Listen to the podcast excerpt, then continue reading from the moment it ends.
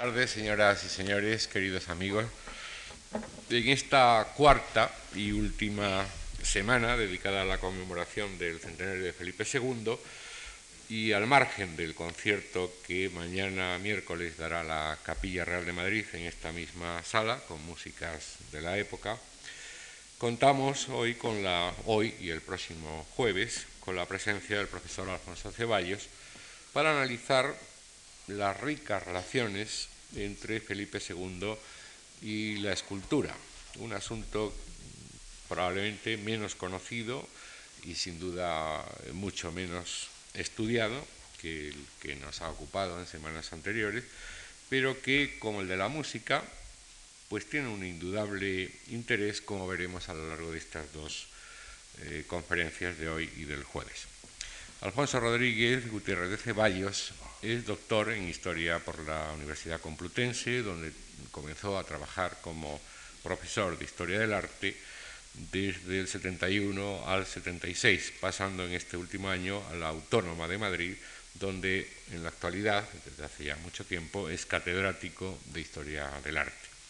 Ha sido director del Departamento de Historia y de Teoría del Arte de esta última universidad, de la autónoma y eh, ha sido también presidente del Comité Español de Historia del Arte. Aunque su línea de investigación preferente, como saben muchos de ustedes, es la arquitectura, tanto la renacentista como la barroca, en relación, la española en relación con la europea y la hispanoamericana, también ha dedicado mucho tiempo y mucho talento a otros aspectos del arte como el que hoy nos va a ocupar, la escultura y la iconografía. El profesor Ceballos tiene publicados eh, una docena de libros de estas materias, muy llamativa por constante, diría yo, es la, serie de monografías sobre ilustres edificios eh, salmantinos y sobre su incomparable plaza, plaza mayor. Y pues qué sé yo, más de 150 artículos, ensayos en revistas nacionales y extranjeras, destacando su continua participación en congresos nacionales e internacionales sobre muy diferentes aspectos de la historia del arte. Quiero agradecer muy sincera y muy cariñosamente su colaboración hoy y el próximo jueves a mi antiguo profesor, el padre Ceballos, eh, su colaboración en nuestras actividades y a todos ustedes su presencia hoy con nosotros. Gracias.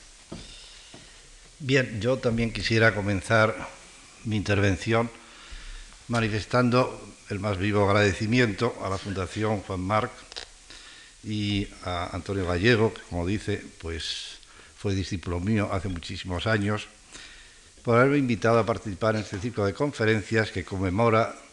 el cuarto centenario de eh, la muerte de Felipe II el año 1598. Efectivamente, el tema de la relación entre Felipe II y la escultura es un tema relativamente menos conocido y quizá también menos estudiado por los especialistas, pero no menos apasionante que su relación con el resto de las artes, la arquitectura y la pintura que han sido ya expuestos por los que me han precedido en el uso de la palabra en este ciclo de conferencias. Efectivamente, los estudiosos de Felipe II, tanto los más antiguos como los recientes, han resaltado, sin embargo, el interés del monarca, desde luego por la arquitectura, a través de ese fenómeno universalmente conocido como es el monasterio del Escorial, la ingeniería, los jardines y la pintura. Pero le han regateado a veces el entusiasmo por la escultura de la que parece, según estos críticos, que no tenía gran aprecio. Eh, sin embargo, cuando el milanés Giovanni Paolo Lomazzo publicó en 1590 su idea del templo de la pintura, es decir, su idea del templo de la pintura, colocó al rey prudente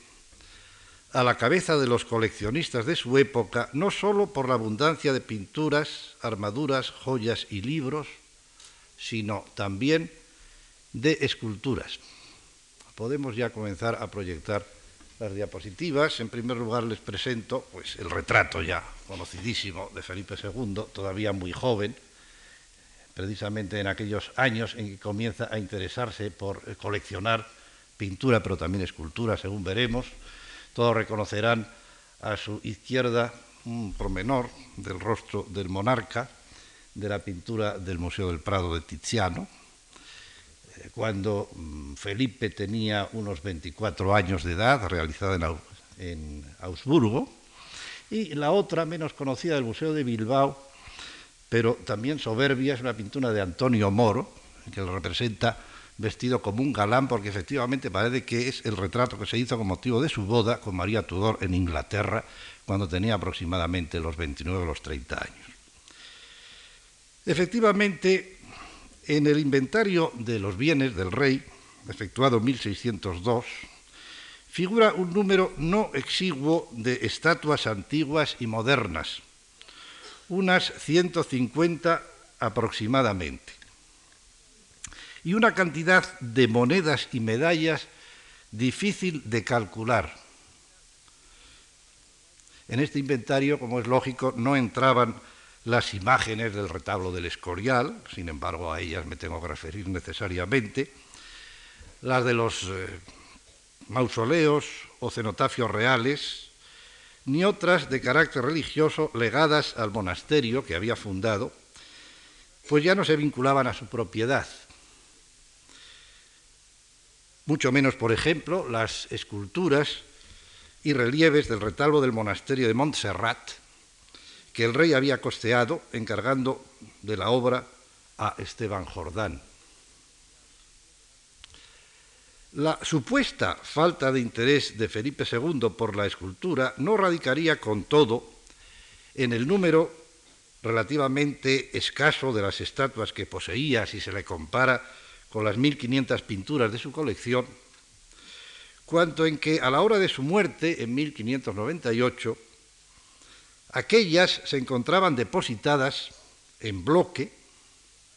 en los sótanos del Alcázar de Madrid, sin que el monarca, tan meticuloso en sistematizar la colocación de otras piezas artísticas en los palacios y sitios reales, no hubiera querido o no hubiera sabido o no hubiera podido ubicar sus esculturas. Las dos siguientes. Si puede enfocar un poquito la de la izquierda. El bloque más importante de estas esculturas era el encargado por su padre, el emperador, y por su tía, la reina María de Hungría. Supongo que otros conferenciantes, eh, especialmente el profesor Fernando Checa, habrá subrayado la importancia que en el coleccionismo de Felipe II tiene precisamente, más acaso que su padre el emperador, su tía la reina viuda, María de Hungría, que fue, eh, después de la muerte de su marido Luis de Jagellón, en la batalla de Mohacs, gobernadora de los Países Bajos en la ausencia del emperador. Pues bien, este bloque había sido encargado efectivamente por el emperador y sobre todo por la tía del rey, Felipe II, María de Hungría, a Leone Leoni. En total, 13 retratos de bulto o en relieve. Unos, ahora los vamos a ver muy rápidamente, luego ya insistiré en algunos de ellos, no en todos, porque no tendríamos tiempo para ello.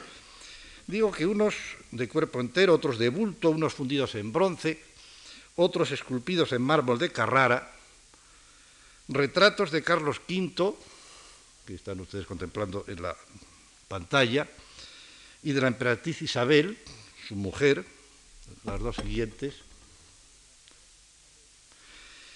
de la reina María de Hungría, hermana del emperador, que están ustedes contemplando, y del propio Felipe II. Todas estas figuras y otras que aparecerán, iniciadas en Milán hacia 1549, unas casi acabadas, otras todavía sin perfeccionar, fueron conducidas a España, a Madrid concretamente, vía Valladolid, en 1556 en el viaje que trajo al emperador de Flandes hasta su retiro de Yuste. Acompañando a las estatuas vino Pompeo, el hijo de Leone, quien las depositó primero en su taller de Valladolid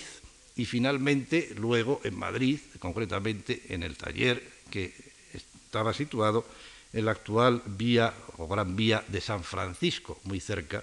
de la iglesia de este título. Resulta explicable que el grupo de bronces y mármoles permaneciera por bastante tiempo en el obrador de Pompeo,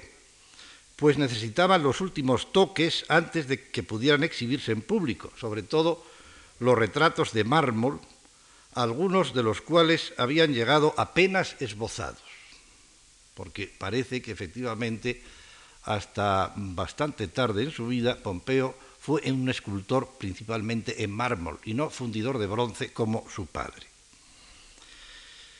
Las figuras de cuerpo entero fundidas en bronce del emperador de Felipe II. Las diapositivas siguientes, por favor.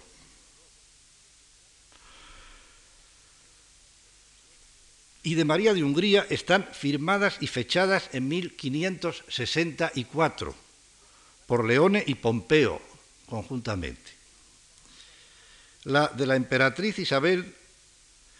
de mármol está firmada exclusivamente por Pompeo en 1572,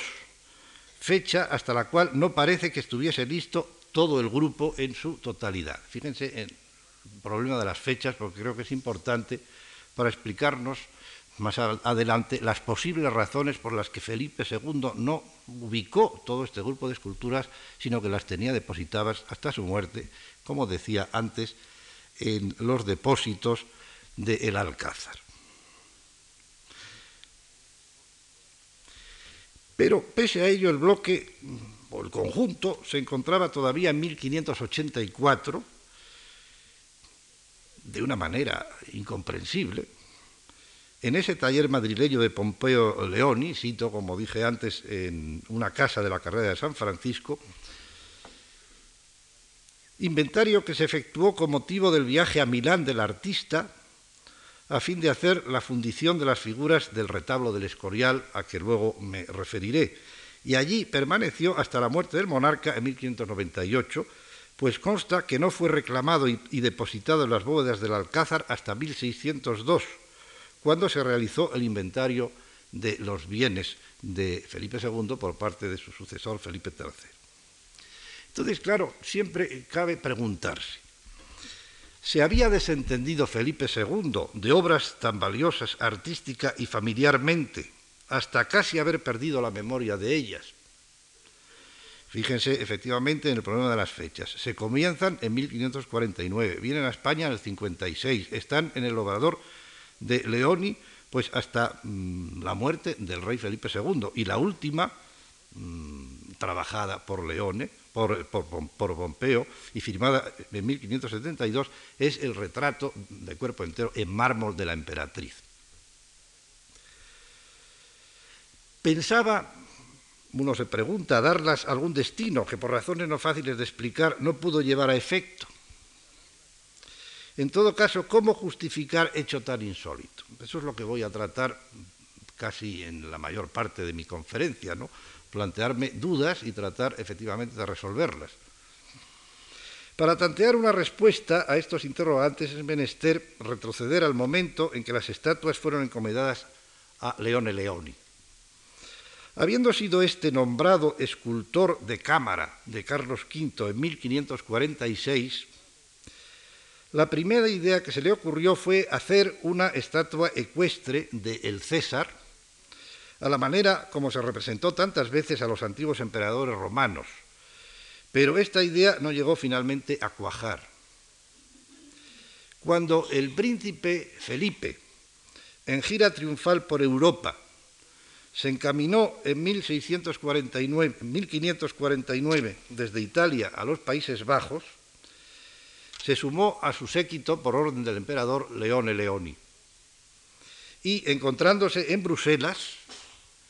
el emperador le encomendó la factura de su estatua en bronce de cuerpo entero, que es la que hemos visto anteriormente, Carlos V dominando el furor, o por lo menos así denominada, otra de mármol del mismo tamaño, que es la que estamos viendo en este momento en la pantalla, su busto en bronce que están también contemplando en este momento proyectada, así como las figuras de la difunta emperatriz en bronce y mármol, más los relieves de ambos cónyuges, las dos diapositivas siguientes, en perfil y enmarcados por orlas decorativas de mármol. Por su parte, las dos diapositivas siguientes. María de Hungría,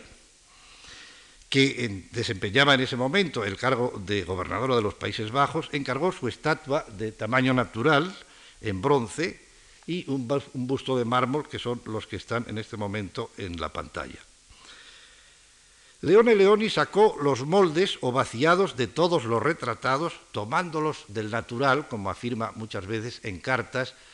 eh, sobre todo a Ferrante Gonzaga, que era su corresponsal más habitual, o también al futuro cardenal Granvela, a de Granvelle. Excepto el de la emperatriz Isabel, que como es lógico había ya muerto. Lo mismo le aconteció a Tiziano cuando se le encargó el retrato en Augsburgo por parte del emperador. La diapositiva siguiente, a cuyo efecto se sirvió del retrato de Tiziano, que está en el Museo del Prado, eh, como pueden ustedes eh, observar, comparando el retrato del Prado con el busto de mármol, lo mismo podríamos decir de la estatua de cuerpo entero de, no solo de bronce, sino de mármol de la emperatriz. Y retornó a Milán con todos los vaciados para esculpir en su taller las de mármol y fundir las de bronce. Ya que no pudo llevar a cabo el acariciado proyecto de la estatua ecuestre de Carlos V, por la que sin embargo batalló durante bastante tiempo, quiso que su figura natural, que es la que le había de tamaño natural, que es la que le había encargado Carlos V, fuese más que un simple retrato áulico y que revistiese un carácter épico y heroico, enraizado no solo en la plástica, sino también en la literatura antigua. Las dos diapositivas siguientes. El propio Leone describía su invención en una carta enviada al cardenal Granvela en 1550, es decir, un año después de, haberle sido encomendada la estatua por el emperador en Bruselas. Digo, pues, que tuve el capricho de ampliar la estatua de Su Majestad, a la cual, no queriendo añadir por debajo una provincia ni una victoria, por la modestia grande de Su Majestad, fíjense en esta palabra, la modestia grande de Su Majestad, porque va a ser también característica de su hijo Felipe II en cuanto al retrato, por lo menos en cuanto al retrato escultórico. Deliberé dedicarle todas estas alabanzas sin ninguna adulación, y queriendo aludir a la modestia, a las costumbres, a la religión y a la piedad, le puse bajo de sí, conculcada, la estatua del furor, que están ustedes contemplando aquí a su izquierda, la estatua efectivamente del furor la cual, al revés de la del emperador, que se muestra benigna y grave y de aspecto magnánimo, está furiosa y acurrucada, con un rostro horrible, estremeciéndose y amenazando de modo que pone miedo en quien la mira. Además, he procurado tratar los músculos según lo pide la aspereza de la figura y el artificio ha sido grande, ya que he acomodado las dos figuras sobre una base pequeña de manera que una no quite la vista de la otra, y la obra tiene los cuatro puntos de vista que debe tener toda estatua sin que ninguno estorbe al otro, pues uno, pues incluso el menos bello resulta el mejor. Bueno, concretamente en, estos últimos párrafos, ustedes pueden imaginar que veladamente está todavía eh, Leone Leoni aludiendo al célebre paragone o comparación entre la escultura y la pintura para averiguar cuál es más perfecta, cuál es mejor. Disputa o parangón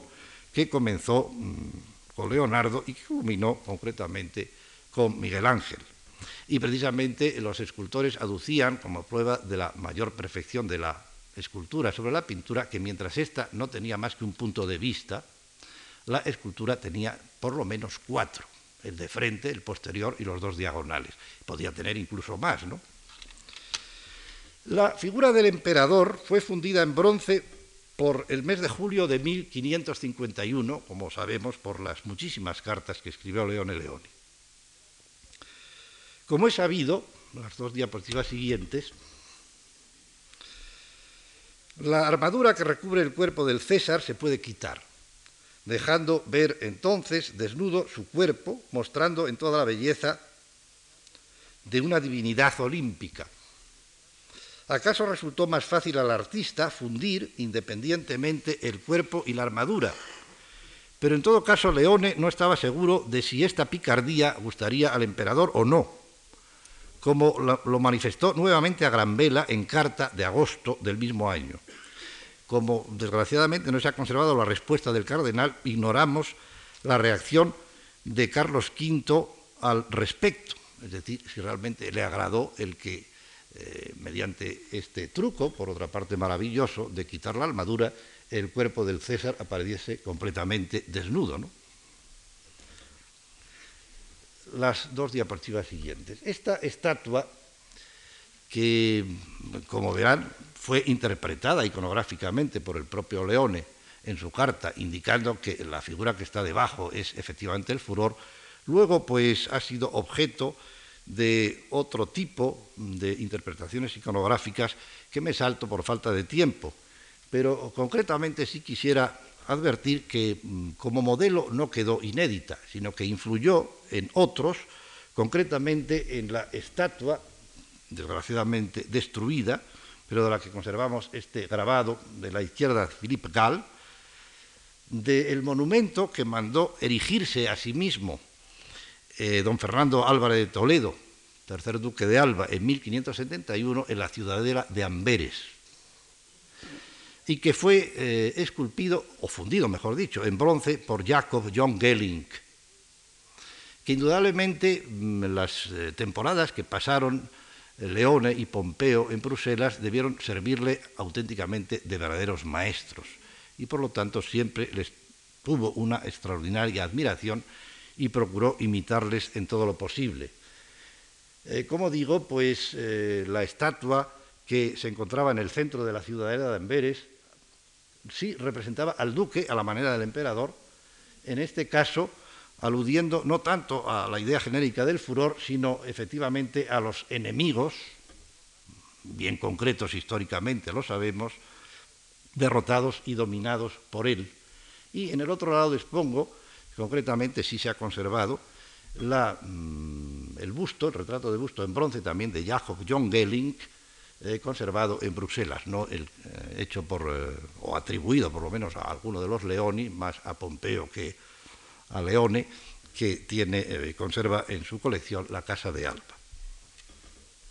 Las diapositivas siguientes. En cuanto a la imagen de Felipe II, de cuerpo entero y armado, Leone también la describió a gran vela, aunque con menos morosidad que la de su padre, pero mm, eh, les transmito textualmente las palabras en carta a gran vela de Leone. La otra estatua que digo es la del príncipe, la cual, cuando la vio el ilustrísimo señor Ferrante Gonzaga, gobernador de Milán, se maravilló de manera que no sabía qué cosa decir, pues además de que el parecido es sorprendente, yo he expresado en ella la alteza de ánimo, la pose de la persona y la simetría de los miembros. Siempre se han comparado la estatua en bronce, actualmente en el Museo del Prado, de Felipe II con la armadura, y el célebre retrato del año 51 hecho en Habsburgo a Felipe II por Tiziano. Y se ha querido ver efectivamente una influencia del retrato del gran artista veneciano, en el escultor milanés. Lo llamo milanés porque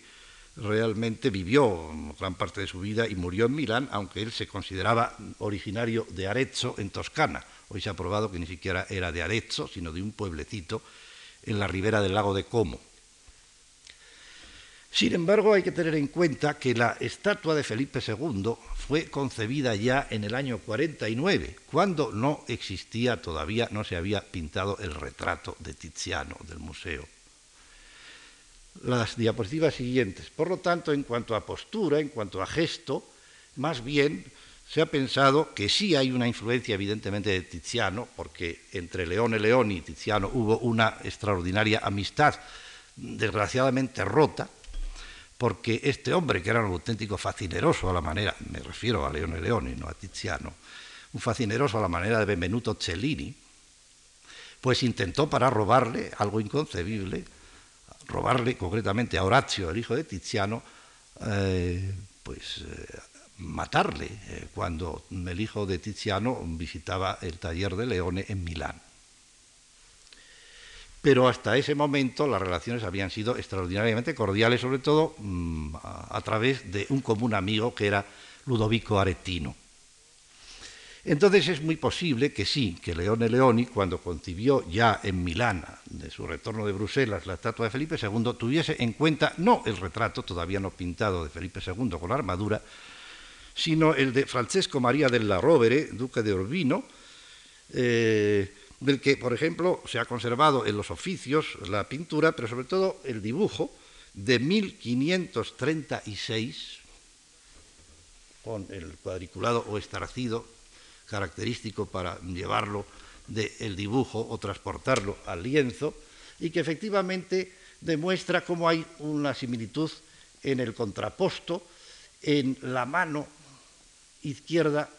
que agarra el pomo de la espada y el bastón de mando sostenido por la derecha y, eh, sostenido por la, y apoyado en el muslo. Es decir, realmente la composición parece que efectivamente hay que relacionarla más con este retrato y quizá más con el dibujo, que seguramente lo conocería, como digo, dada la amistad con Tiziano, Leone Leoni.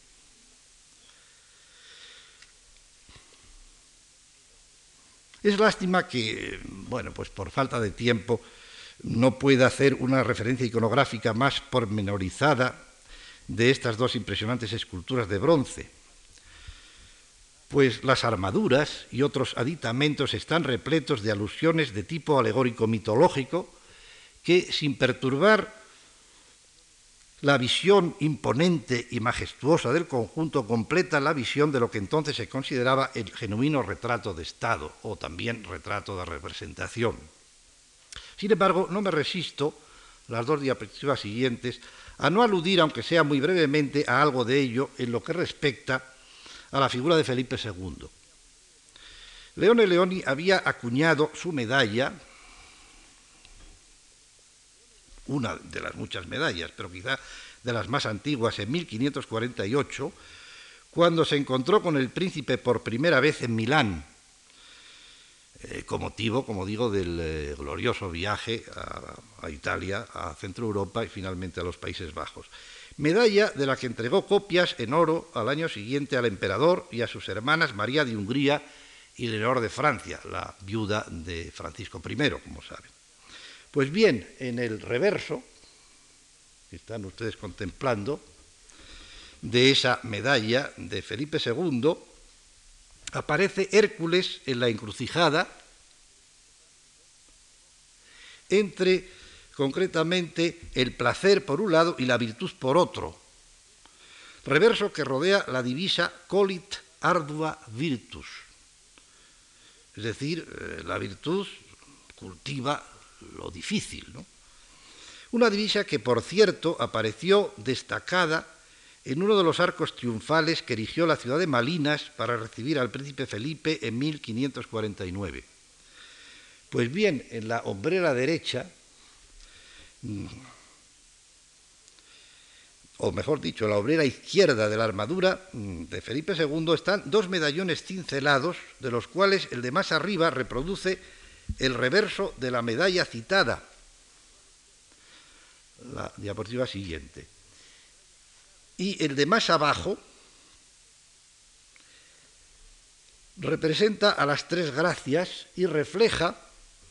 el reverso de otra medalla dedicada a la emperatriz Isabel por el mismo Leone. Efectivamente, aparecen las tres gracias, este es el anverso de la medalla de la emperatriz, el reverso mm, nos ilustra las tres gracias y la divisa dice as abet et superat, es decir, tiene las tres gracias, estas tres gracias, e incluso las supera. Pues bien, yo creo que como no sabemos, porque no hay testimonios suficientes para afirmarlo, si fue el propio Felipe II quien quiso que en recuerdo de su madre fallecida y muerta, a la que él había tenido un especial afecto, se incluyese precisamente este reverso de la medalla de su madre en su armadura, o fue cuestión o cosa de Leone Leoni, que efectivamente había acuñado también esta medalla de la emperatriz.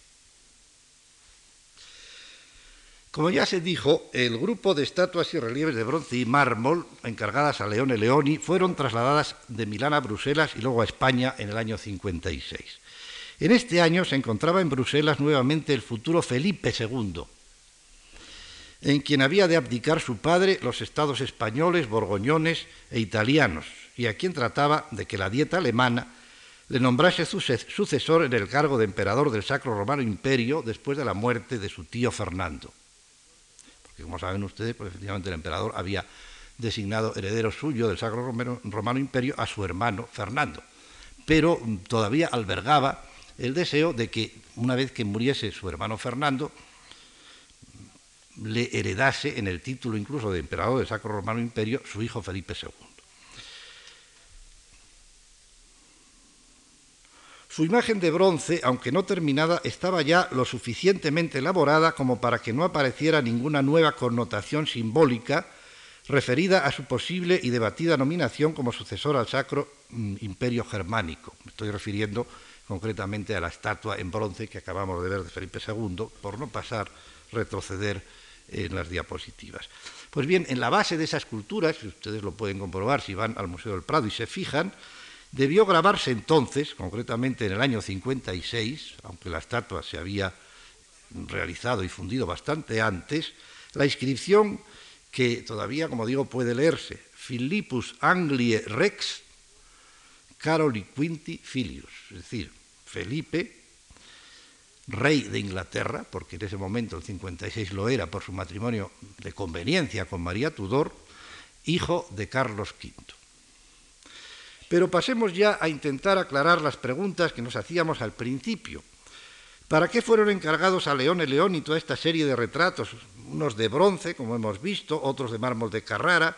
estos de cuerpo entero, aquellos de busto. Se ha supuesto que los de bronce de tamaño natural acaso estuvieran destinados al monumento funerario del emperador Carlos, que el emperador Carlos V pensaba erigirse en alguna parte siguiendo el modelo y el precedente del de su abuelo Maximiliano I, levantado finalmente en la Hofkirche de Innsbruck, las dos diapositivas siguientes. Se compone este último de 28 estatuas de bronce, que están ustedes contemplando eh, en detalle y luego en vista general en las dos diapositivas. De 28 estatuas de bronce de tamaño mayor que el natural, que representan a los antepasados y parientes de Maximiliano, cuya tumba flanquean en dos filas a derecha e izquierda. La serie de estatuas terminaba, aquí están viendo detalles, con la de Fernando el Católico. Aunque el monumento, iniciado por Gilly eh, César Schreiber en 1502, no fue sistematizado como hoy está hasta 1563, Muchas de sus estatuas pudieron ser vistas ya colocadas tanto por el emperador y su hijo Felipe, que estuvieron varias veces en Innsbruck, siempre que se pasaba desde el norte de Italia, concretamente desde Milán, por el paso del Brennero, hacia Augsburgo, hacia Viena, era necesario el eh, tránsito por la ciudad de Innsbruck, por lo tanto, varias veces tanto el emperador como Felipe estuvieron en esta ciudad y pudieron, mejor dicho, debieron eh, ver estas estatuas ya sistematizadas, no por entero, como el propio Leone Leoni, que también pasó un par de veces por la capital del Tirol. La tumba de Carlos V se pensó mucho antes de que éste se hiciese enterrar en Yuste, colocarla en la rotonda de la Catedral de Granada, la diapositiva siguientes. Rotonda que Diego de Siloe pensó a este efecto. Y de ahí esa forma circular, como creo que muchos de ustedes saben. ¿Estarían entonces algunas de estas esculturas de bronce ideadas para el monumento funerario del emperador a construir en Granada? Giorgio Vasari, en la biografía de Leone, apunta a dicho destino cuando indica que las estatuas llevadas a España en 1556, cito en italiano, le voleva Sua Maestà far porre in Granada, dove sono le sepolture di tutti i re di España. Es decir, las quería mmm, Su Majestad hacer poner en Granada, donde están las sepulturas de todos los reyes de España. Se equivocaba un poco porque no están todos, pero sí saben ustedes que la Capilla Real efectivamente están por una parte, Fernando el Católico, Isabel la Católica y también, naturalmente, Juana la Loca y Felipe el Hermoso, es decir, los padres del emperador. Y no solo Vasari, sino un personaje mucho más cercano a los acontecimientos, don Diego Villalta, en el tratado manuscrito de 1588-1590, que dedicó al futuro Felipe III, titulado De las estatuas antiguas, de él existen dos copias manuscritas, una en la British Library y otra aquí en la Biblioteca Nacional. Pues bien, en ese tratado, del que desgraciadamente no se ha hecho una edición completa, merecía la pena realizarla, puesto que son muy pocos los tratados de escultura escritos en español, excepto este y pocos más. Mm, hay extractos de este Tratado de las Estatuas Antiguas de don Diego de Villalta, publicados por don Francisco Javier Sánchez Cantón en su célebre quinto volumen de las fuentes literarias del arte español. Pues bien, Diego Villalta insistía en parecido destino, aunque no ya en la rotonda de la Catedral Granadina, sino en la Basílica del Escorial. Dice textualmente, ha mandado Su Majestad traer sus figuras de Italia, esculpidas en fino bronce y en mármol blanco de Génova, todas admirables figuras y de escultura maravillosa, hechas por León Aletino milanés y por Pompeyo León, su hijo, excelentes escultores y estatuarios de nuestro tiempo, las cuales al presente están traídas a Madrid para ponerlas, según se entiende, en el imperial sepulcro de San Lorenzo el Real y en el Alcázar de Toledo y en otras partes y son todas las de estos príncipes trece figuras, las seis de bronce y las siete de mármol blanco de Génova. Si eran ciertas las informaciones de Vasari y sobre todo de Villalta, teniendo en cuenta que era gentilhombre de cámara y por lo tanto estaba en contacto con lo que se decía en la corte, ya tenemos una primera explicación al enigma. Felipe II aguarda a que Pompeo Leoni acabe de poner en la debida perfección las esculturas en su taller, tarea que, como vimos, no se completó hasta 1572, cuando firmó la de mármol de la emperatriz Isabel. En 1563 el monarca había abandonado definitivamente el proyecto de la Catedral de Granada como lugar del panteón de la dinastía de los Habsburgos y decide construir a cambio la Basílica de El Escorial, donde sepultar los restos del emperador trayéndolos de Yuste y los de sus otros familiares ya difuntos. Hasta 1572 no hay noticia de la sistematización de la cabecera de la basílica, donde se ubicarían los entierros reales. De 1579 a 1590 los años transcurren realizándose el testero del retablo y el retablo mismo. Únicamente a partir de 1590 se decide definitivamente erigir los cenotafios e instalar en ellos los grupos escultóricos de bronce de las familias del emperador y del propio Felipe II. Es posible que hasta entonces hubiera dudado el rey prudente en utilizar algunas de las figuras de bronce hechas en Milán, idea que finalmente fue desechada. Pero aquellas las figuras de bronce, y en general todas, continúan en poder de Pompeo, seguramente porque algunas de estas figuras pueden servir de guía al artista ahora encargado de hacer los nuevos bultos escurialenses, al menos en lo tocante a los rostros y algunos de los atuendos. Por otra parte, habría que añadir otra noticia bastante curiosa. Felipe II, adeudado, no había acabado, por lo menos en 1582 y posiblemente más adelante, de pagar los miles de ducados que debía a esta familia de Leone y Pompeo Leoni por todo este conjunto de estatuas de bronce y de mármol. Sabemos concretamente que en 1582, eh, como muestra del pago de toda la deuda, entrega a Pompeo, que era un coleccionista y marchante, saben ustedes que adquirió, entre otras cosas, varios de los cuadernos de dibujos de Leonardo da Vinci, le entrega Felipe II dos correllos que eh, el duque de Ferrara le había regalado con motivo de su boda en 1543 con María Manuela de Portugal. Cuatro de los eh, que poseía fueron regalados o fueron dados en precio a mm, Pompeo Leoni en el año 82. Concretamente, eh, los que representan mm, dos de los amores de Júpiter, el de Io y el de Danae, eh, uno en el Kunsthistorisches Museum de Viena y el otro en la Galería Borghese de Roma. Los otros dos, desgraciadamente, también salieron de España, pero ya regalados a Rodolfo II por Felipe III. Digo porque es un dato también a tener en cuenta, ¿no? para explicar esa persistencia de las estatuas en el taller de Pompeo León. De todas maneras, todas estas explicaciones no despejarían todas las incógnitas. Si resulta posible que las estatuas de bronce de cuerpo entero estuviesen concebidas en un principio como parte de un conjunto funerario, a la manera de las del sepulcro del emperador Maximiliano I en Innsbruck, ¿a qué podían estar destinadas las de mármol de Carrara,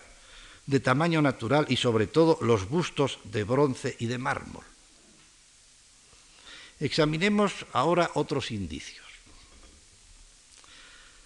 A finales de 1550, la reina María de Hungría había ordenado a Leone Leoni que se dirigiese a Augsburgo para realizar los bustos del rey de romanos Fernando I, su hermano, y el del rey de Bohemia Maximiliano II, su hijo. De hecho, Vasari nos informa que de estos retratos, junto con los del emperador, sus hermanas Leonor y María y el del entonces príncipe Felipe, estuvieron ordenados a decorar una sala del Palacio Flamenco de Vinche, las dos diapositivas siguientes. la, diapositiva de la izquierda muestra la sala de baile en que eh, en un grabado pues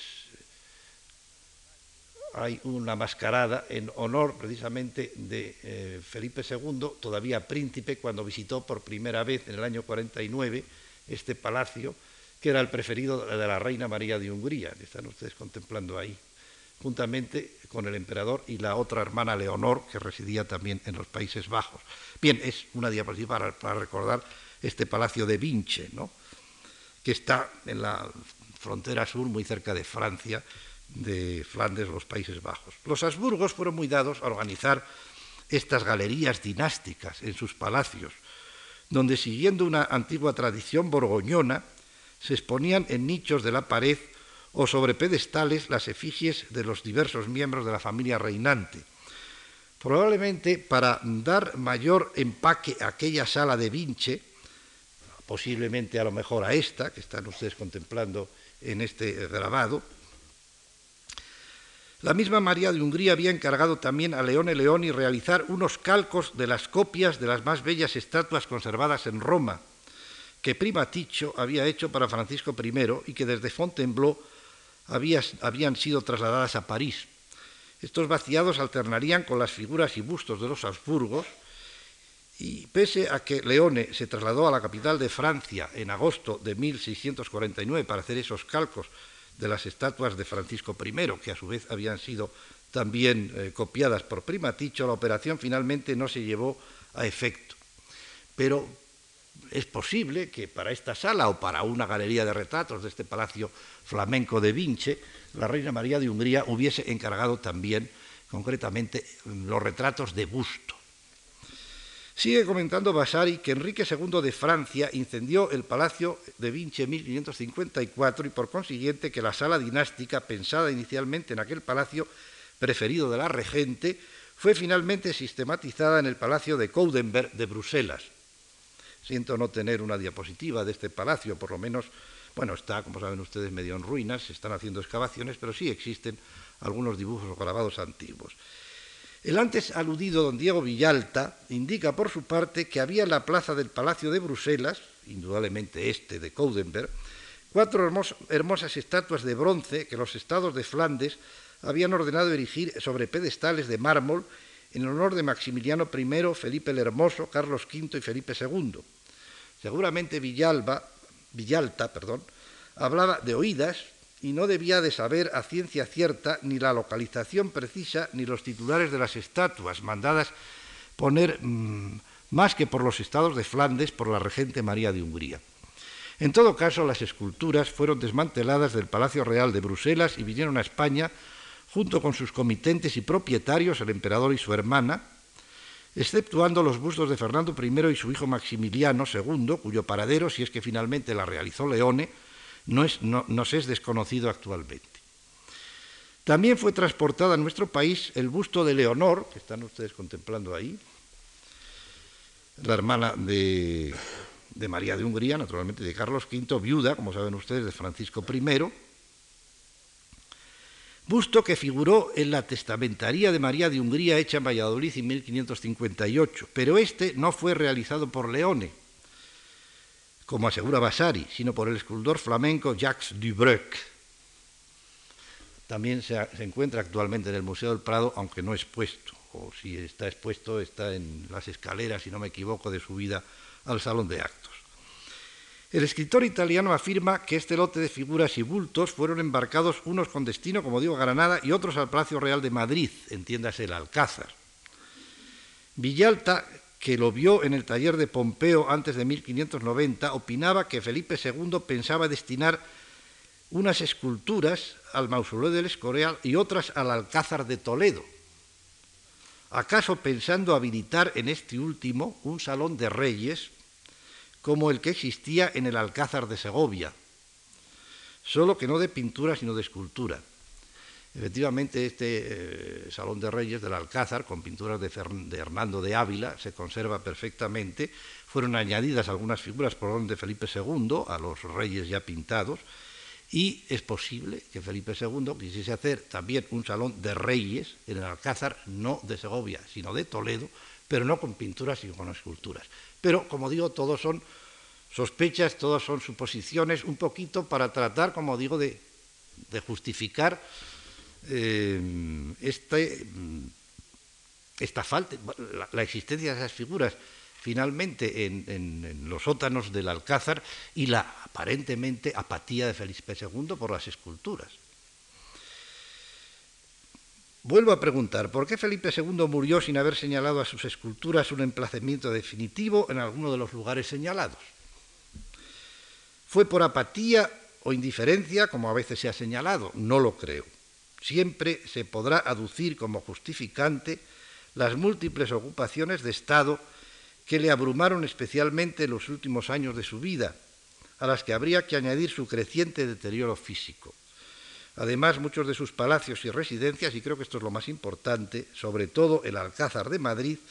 se encontraban aún en proceso de transformación y muy, lejos de adquirir su configuración interior definitiva. Y ya sabemos que el monarca era excesivamente lento y premioso en tomar determinaciones y decisiones sobre cualquier tipo de asunto, particularmente en los últimos lustros de su reinado. Pero hay además otros motivos que podrían explicar tan insólito hecho. Parece que estoy mareando la perdiz, pero es que yo me he planteado muy seriamente este problema. Como he leído tantas veces por autores muy reputados que Felipe II no tenía interés por la escultura, pues trato de demostrar que sí lo tenía. Felipe II, aun consciente de su extraordinario poder y dignidad como monarca del mayor imperio que entonces existía sobre la tierra, era extraordinariamente discreto y modesto, Recuerden las palabras de Leone sobre la estatua del emperador, alabando también la modestia del padre de Felipe II. No fomentó nunca el culto a su persona, como lo estaban haciendo su contemporánea Isabel de Inglaterra y otros monarcas, o como lo haría a mayor escala todavía posteriormente Luis XIV de Francia. Una de las cualidades distintivas de la corte filipina fue su ausencia de lisonja. Cuando un clérigo empezó una entrevista elogiando al rey, elogiando a Felipe II, éste cortó inmediatamente su discurso y le dijo, Padre, dexhaz esto y decid el negocio a que venís. Otro síntoma de su oposición al culto de la personalidad fue el que impidiese cualquier intento de escribir su biografía. Existe biografías posteriores, los hechos y dichos de Felipe II, de Porreño, etcétera, etcétera. Pero en su vida, en vida, impidió todo intento de escribir su propia biografía o que le escribiesen su biografía. El mencionado don Diego Villalta ponderaba igualmente su total falta de orgullo personal y comentaba cómo en la gigantesca fábrica del Escorial no era posible encontrar ni una sola inscripción alusiva a quien había pagado semejante obra, tan gigantesca obra. Ahora bien, la exhibición pública de una estatua era considerada como uno de los signos más representativos de orgullo de la persona que la estatua representaba. Villalta, haciéndose eco seguramente de la mentalidad contrarreformista del momento, lo manifiesta paladinamente. Pero nuestros príncipes y reyes, como tan católicos, han huido siempre y desechado esta manera de honra y vanidad, por no imitar a la gentilidad. Y así han puesto sus bultos y figuras en sepulcros y capillas reales de templos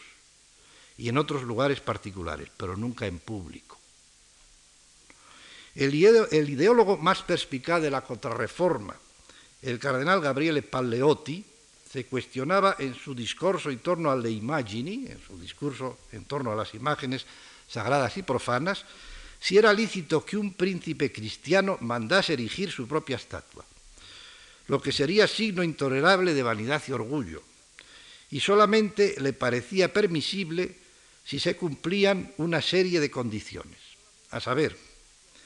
que el que ordenase erigir la imagen no fuese el príncipe mismo, sino el pueblo a través de sus legítimos representantes, y no en señal de adulación a la persona concreta, sino para honrar las virtudes y cualidades propias de la institución que encarnaba. Pienso, por lo tanto, que estas ideas muy características de la contrarreforma también pudieron pesar en el ánimo de Felipe II para no acabar colocando estas esculturas, al menos en un lugar público. Las dos diapositivas siguientes.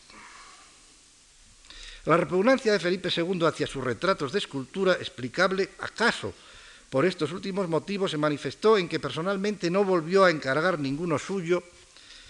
después de los que a él y a su familia había hecho en Milán Leone Leoni.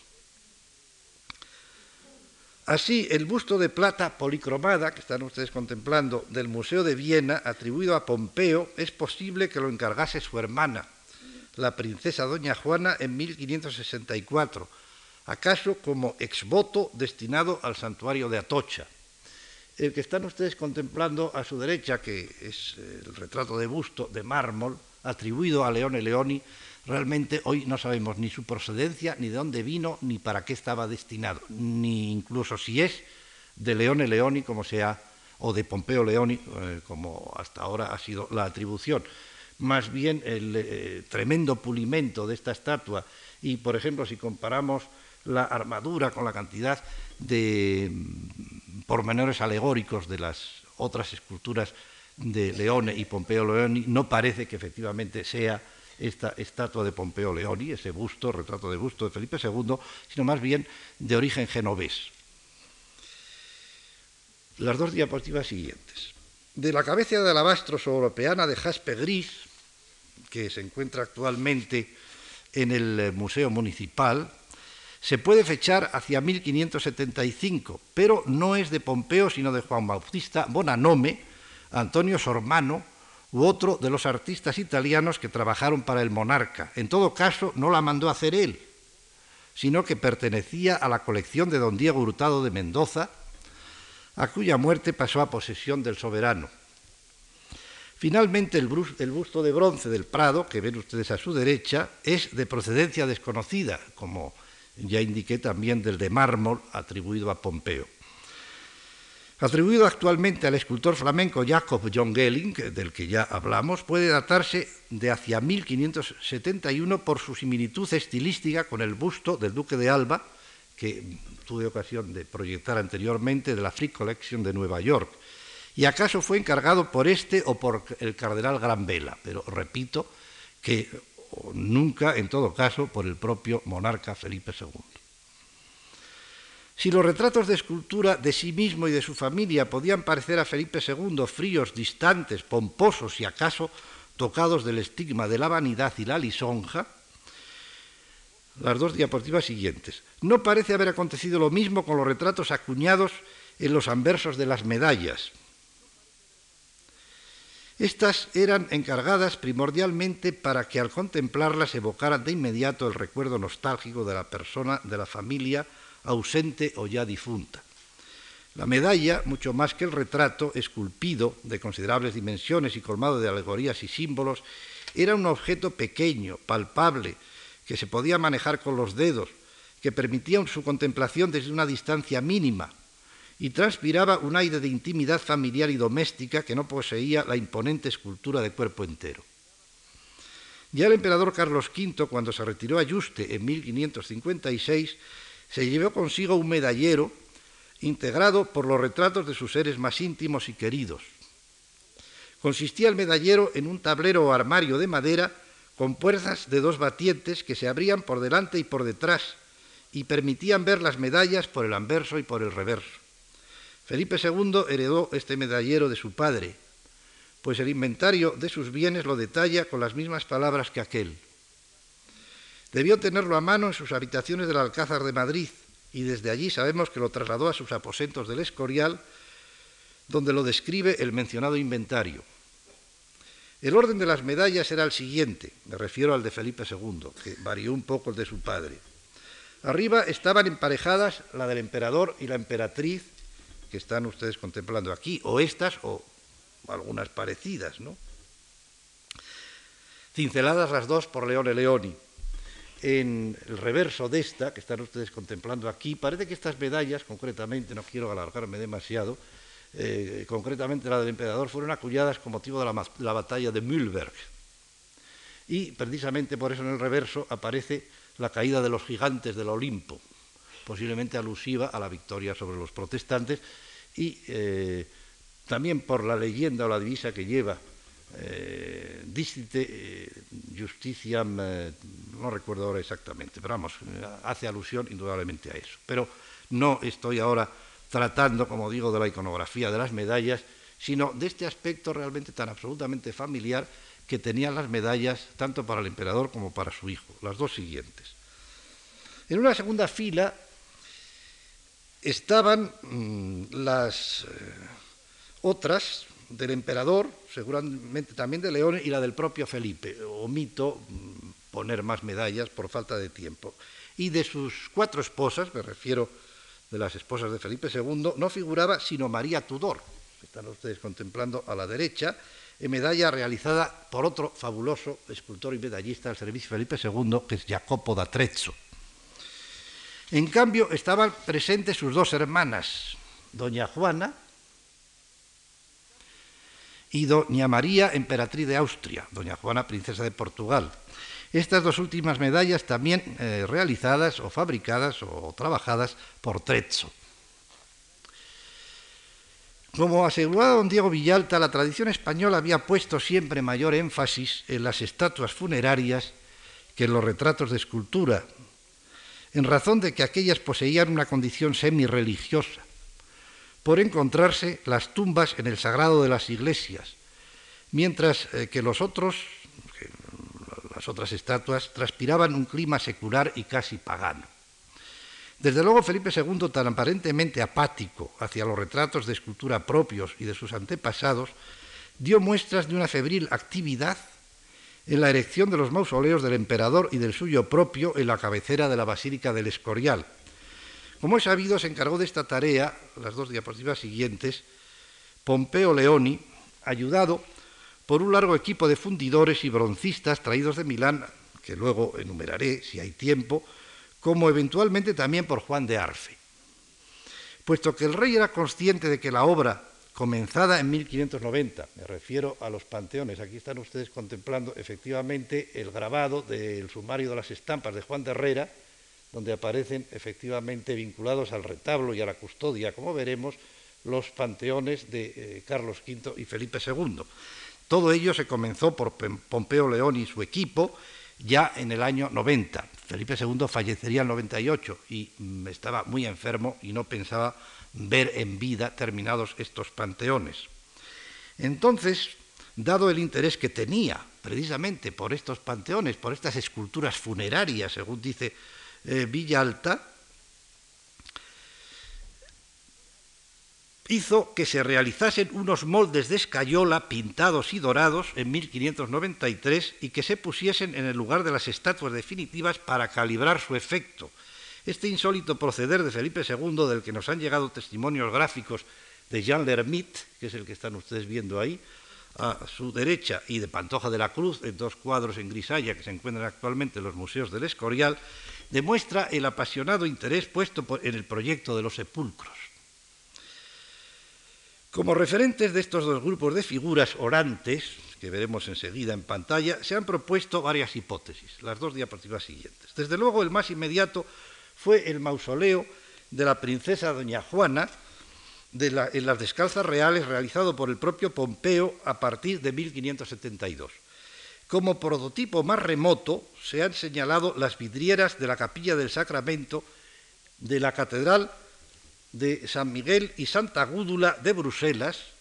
que conocieron sin duda tanto Felipe II como Pompeo Leoni. La única conservada, realizada en 1537, que es esta que están ustedes contemplando aquí, según cartón de Bernard van Orley, muestra al emperador Carlos V arrodillado ante un reclinatorio y acompañado por la emperatriz Isabel, también en actitud orante y mirando hacia el altar del Santísimo Sacramento, puesto que efectivamente era una capilla dedicada al culto y a la exposición del Santísimo Sacramento. La vidriera que luego se hizo con Felipe II también arrodillado y mirando en dirección al altar del Santísimo, fue destruida, eh, como saben ustedes, cuando efectivamente, con motivo de la rebelión, o la primera rebelión de Flandes, los hugonotes entraron en Bruselas y destruyeron estatuas, destruyeron vidrieras, destruyeron pinturas, con ese afán característico iconoclasta de los calvinistas,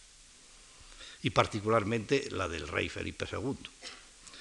Carlos V eh, las diapositivas siguientes, había ordenado en el testamento otorgado en Juste que sobre su entierro se levantase un retablo de mármoles y alabastro, a cuyos lados se colocasen su estatua y la de la emperatriz mirando hacia el tabernáculo eucarístico, exactamente igual que en la capilla de Bruselas.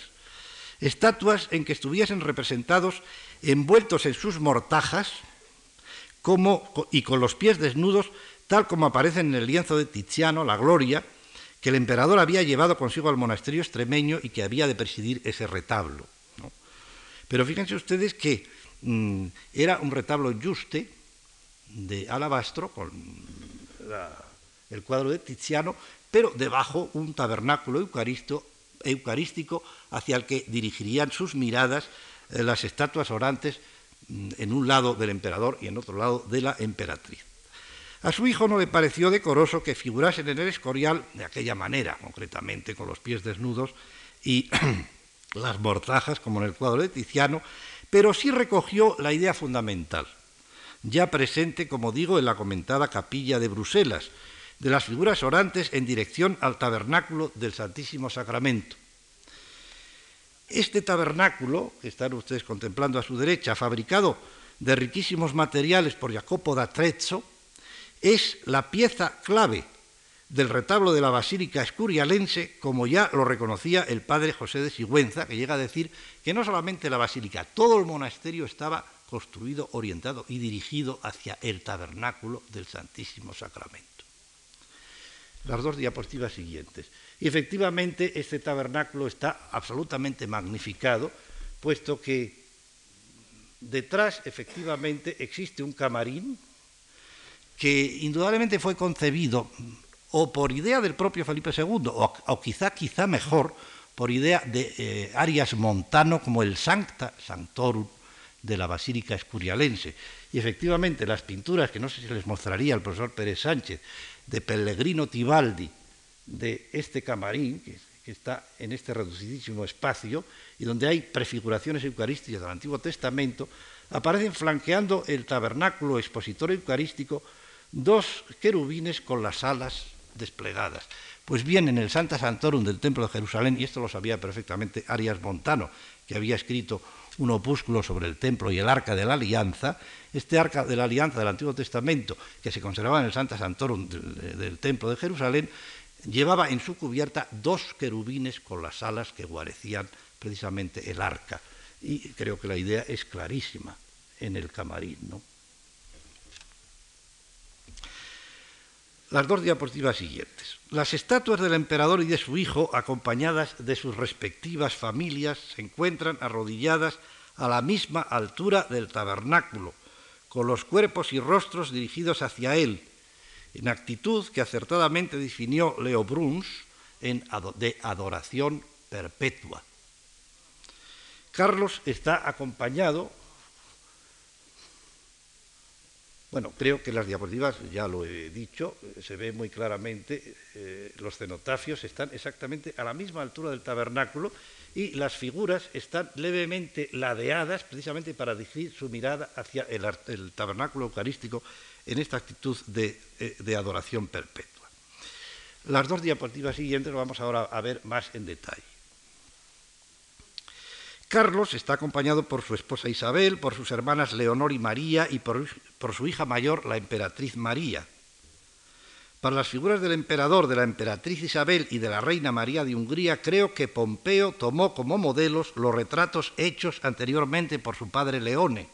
y que, como dijimos, se encontraban, también, se encontraban todavía depositados en su taller y que, y que de alguna manera justificarían la permanencia en ese taller como modelos para hacer precisamente las estatuas funerarias definitivas del Escorial. En esta diapositiva de detalle pueden ustedes ver el cincelado minuciosísimo con que está realizado el manto del emperador. Si bien parecen inspiradas en retratos de pintura de los que no podemos hablar aquí, las dos diapositivas siguientes. Bien, este es eh, un magnífico dibujo atribuido a Leone Leoni, precisamente el modelo de la estatua orante de Felipe II, que como saben ustedes tiene también un manto que se puede desmontar y que además lleva aplicaciones de esmalte. Y este es un detalle de su última esposa, eh, como he indicado, pero las dos diapositivas siguientes. Decía que posiblemente para don Carlos, para eh, las tres esposas aquí representadas, María de Portugal, Isabel de Valois y Ana de Austria, que es la que acabamos de ver, pues debió de inspirarse Pompeo Leoni en retratos. Concretamente el rostro del rey prudente, que están contemplando ahí, aparece consumido, con los ojos hundidos, grandes ojeras, nariz afilada y calvicie muy pronunciada, como en el retrato de la biblioteca del Escorial, atribuido, atribuido por la gran especialista de esta materia, que es María Cuche, a Alonso Sánchez Coello y no a Juan Pantoja de la Cruz, como se ha venido repitiendo eh, tantas veces. Bastaría este rasgo para demostrar que la intención de Pompeo Leoni fue no la de representar a Carlos y Felipe totalmente, eh, fue eh, idealizados, sumidos en la intemporalidad de la gloria, sino asentados todavía en la realidad del presente y en acto de adorar al Santísimo Sacramento. Sin embargo, sería fácil intentar las diapositivas siguientes, aplicar a los cenotafios escurialenses la teoría de los dos cuerpos del rey brillantemente expuesta por Ernesto Kantorovich. Esta costumbre funeraria anglo-francesa nunca fue practicada por la tradición de la Casa Real Española. Según ella, mientras los cuerpos mortales de los monarcas se corrompen abajo en el panteón, sus figuras esculpidas arriba en los cenotafios representan la cualidad jurídica intemporal de la monarquía cuya institución perdura pese a la mortalidad de sus detentores. Pero como digo, no creo que esa teoría, que por ejemplo Panofsky en su magnífico libro sobre escultura funeraria aplica también al Escorial, eh, poniendo o aduciendo como ejemplos concretamente eh, el caso francés de los sepulcros de Francisco eh, I y sobre todo de Enrique II y Catalina de Médicis en Saint-Denis, que están ustedes contemplando aquí. Efectivamente, en Francia está la tradición, como en Inglaterra, de representar los cuerpos mortales con un realismo casi repugnante y fétido, y luego la los cuerpos, eh, diríamos, inmortales, la cualidad jurídica intemporal de la monarquía en la parte de arriba, que esto se pueda aplicar al escorial, es decir, eh, diríamos, la cualidad jurídica inmortal de la monarquía que no perece a pesar de que sus detentores temporales eh, fallezcan, estaría representada, según esta teoría, efectivamente por las estatuas de los cenotafios y en cambio abajo estarían efectivamente los cuerpos corrompiéndose en el panteón, pero en el panteón del Escorial no están representados en, el acto de corromperse como en la escultura contemporánea anglo-francesa. Bien, yo no sé si ya me he pasado de tiempo, todavía tendría que hablar para no acumular materia para la siguiente conferencia y voy a intentar resumir lo más eh, posible del retablo. Por lo tanto, tendríamos que retroceder las dos diapositivas siguientes, y voy a ser muy breve, para ocuparme del retablo de la basílica realizado entre 1579 y 1590, antes que los mausoleos pero he preferido hablar antes de los mausoleos porque tienen relación con el retrato, que es de lo que ha venido fundamentalmente tratando la conferencia. Lo mismo que respecto de estos, de los cenotafios, Felipe II no, estuvo, no anduvo nada apático ni indiferente, sino absolutamente preocupado porque sus 15 esculturas fuesen devotas y además alcanzasen la cumbre de la perfección el contrato se firmó en enero de 1579 con Pompeo Leoni y Jacopo da Trezzo, escultores de su majestad, y Giovanni Battista Comane, cantero que se, ocuparía de, los, eh, digamos, de las molduras de jaspe y bronce del retablo. Este último habría de montar, como digo, todo lo correspondiente a esos pormenores arquitectónicos bajo la supervisión del presbítero y arquitecto Juan de Valencia. Trezzo se ocuparía del tabernáculo, del que ya se ha hecho mención, y Pompeo de las 15 esculturas de bronce, cuatro en el primer cuerpo de los doctores de la Iglesia Latina, cuatro en el segundo cuerpo de eh, los cuatro evangelistas, dos en el tercer cuerpo de San Andrés y Santiago Apóstol, y finalmente en el ático el Calvario, en la espina, y las estatuas de San Pedro y San Pablo. Como verán ustedes, pues el programa iconográfico, por así decirlo, pues es bastante habitual y corriente en los retablos españoles y de ahí que no podamos hablar de ninguna genialidad, por lo menos desde ese punto de vista icónico. Lo que podría acaso extrañar es la presencia no de San Pedro y San Pablo, que están colocados en lugar relevante junto al Calvario y que son, por así decirlo, los representantes del apostolado entero, ya que no se podían poner a los doce apóstoles, sino en la, elección para ser colocados en el tercer cuerpo de San Andrés y Santiago. Pero es fácilmente explicable teniendo en cuenta que es el retablo de una iglesia de la Casa Real Española y que Felipe II era también duque de Borgoña. Por lo tanto, está Santiago Apóstol como patrono de España y patrono de la Orden Militar de Santiago, la más importante de las órdenes militares españolas, y San Andrés, patrono de, Borgoña y también tutor de la Orden del Toisón de Oro. Bien, las dos diapositivas siguientes. Felipe II insistió varias veces en que las estatuas habían de ser de gran devoción. Estamos en la época final de eh, la vida de Felipe II, en que se ha hecho tremendamente piadoso y sigue al pie de la letra las recomendaciones del Concilio de Trento. Y que fuesen especialmente devotas las del Calvario. Además, siguiendo la tradición hispana de acentuar el realismo por todos los medios, aunque habían de fundirse en bronce dorado al fuego, es decir, a la italiana, no a la española, los rostros y manos irían policromados imitando las carnaciones reales. Esto último no fue posible por razones técnicas y las figuras acabaron todas eh, pues, eh, doradas al fuego. Para que las imágenes resultaran a gusto personal del monarca, este exigió de Leone que antes de embarcarse para Milán, donde se realizaría la dificultosa operación de fundirlas en bronce en el taller de su padre Leone, todavía vivo, hiciese por duplicado dibujos preparatorios y modelos de arcilla de todas y cada una de ellas, de suerte que con una copia se quedase el monarca y la otra la llevase Pompeo consigo a su ciudad natal, es decir, a Milán. Así lo hizo el escultor mereciendo la aprobación del rey. Pero a fin de que ni él ni su padre se apartasen, me refiero a Leone, se apartasen de los modelos aprobados por él, combinó a su gobernador en Milán a que visitase continuamente el taller y le diese cuenta paso a paso de los trabajos. Dos de los dibujos preparatorios, uno de ellos lo están ustedes viendo, referidos a la Virgen y a San Juan, el de San Juan lo veremos después, se han conservado en el Museo de los Oficios de Florencia. Pompeo quedó particularmente satisfecho del grupo del Calvario por haberse acomodado los deseos del rey de que sus tres figuras fuesen sumamente devotas. Así, escribiendo en 1588 a Juan de Ibarra, uno de los secretarios del rey que llevaba los asuntos del retablo, le decía,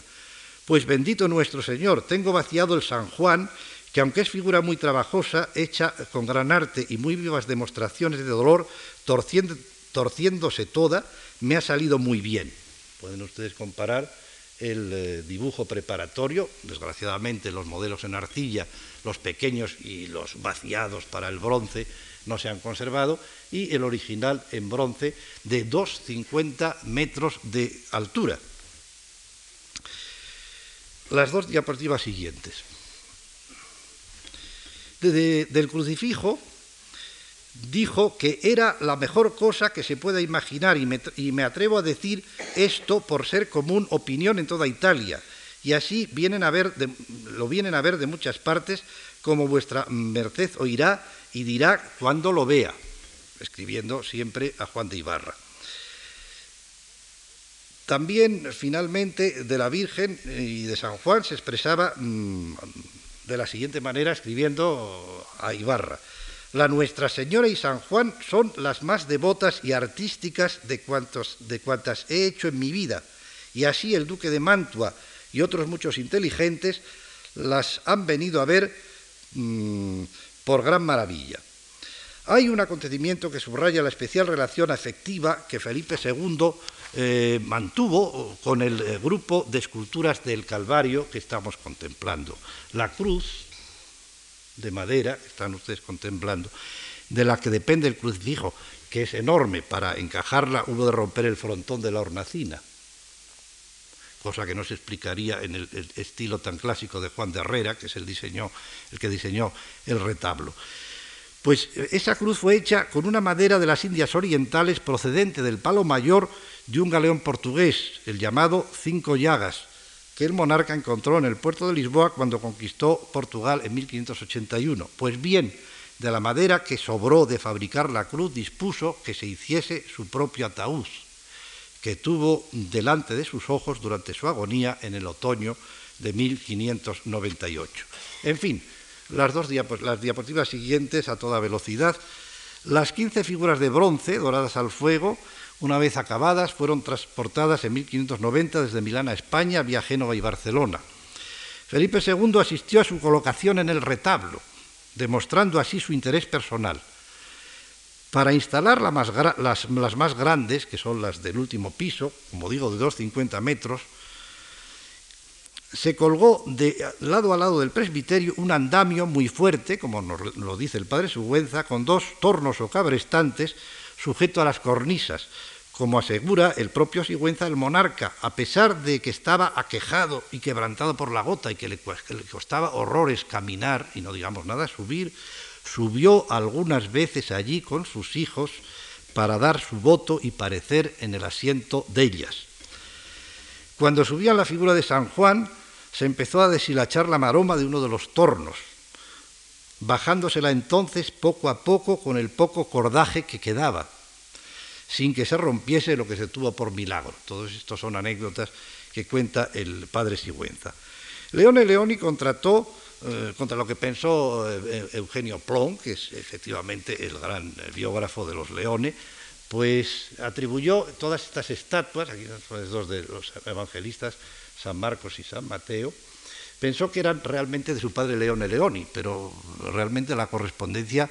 eh, indica que el padre ayudó más bien la fundición del bronce, pero ya estaba tan cascado que el año 84 no ayudaba nada, de modo que realmente se pueden considerar todas ellas de Pompeo pero como realmente tenía que hacer y fundir 15 estatuas, eh, buscó escultores en Milán y al no encontrarlos allí, acudió nada menos que a Florencia, a Roma, incluso envió un emisario especial para encontrarlos en los Países Bajos y, concretamente en Amberes. En fin, eh, le ayudaron por lo tanto un grupo de escultores, de cinco, y otros mm, teloneros, diríamos, que le ayudaron, eh, los cuales se trasladaron con él eh, con Pompeo cuando regresó con las esculturas desde Milán al Escorial y también le ayudaron en la confección de los cenotafios. Quizá lo más interesante, más modernamente, por lo menos para los especialistas de la escultura, es de que también fue contratado por dos años un magnífico artista, porque los demás, eh, no digo que no sean eh, escultores eh, interesantes, pero Francesco Brambilla o Cesare Villa o, o Villami Mercato, etcétera, son poco conocidos. En cambio, Adrián de Vries, este personaje nacido concretamente en La Haya, era por lo tanto holandés, había venido a estudiar con Giovanni Bologna, con Juan de Bologna, a Florencia y desde ahí fue contratado para ayudar y efectivamente a él se atribuye las diapositivas siguientes y con esto ya termino y no quiero abusar de su paciencia, algunas de las figuras, concretamente las de San Andrés y Santiago Apóstol. Esta es la de Santiago, efectivamente debida al cincel, de este magnífico artista Adrián de Bries, que cuando terminó su contrato con el Pompeo Leoni marchó a Augsburgo y finalmente se convirtió en el mejor artista al servicio de Rodolfo II, el sobrino de Felipe II. Muchas gracias por su atención.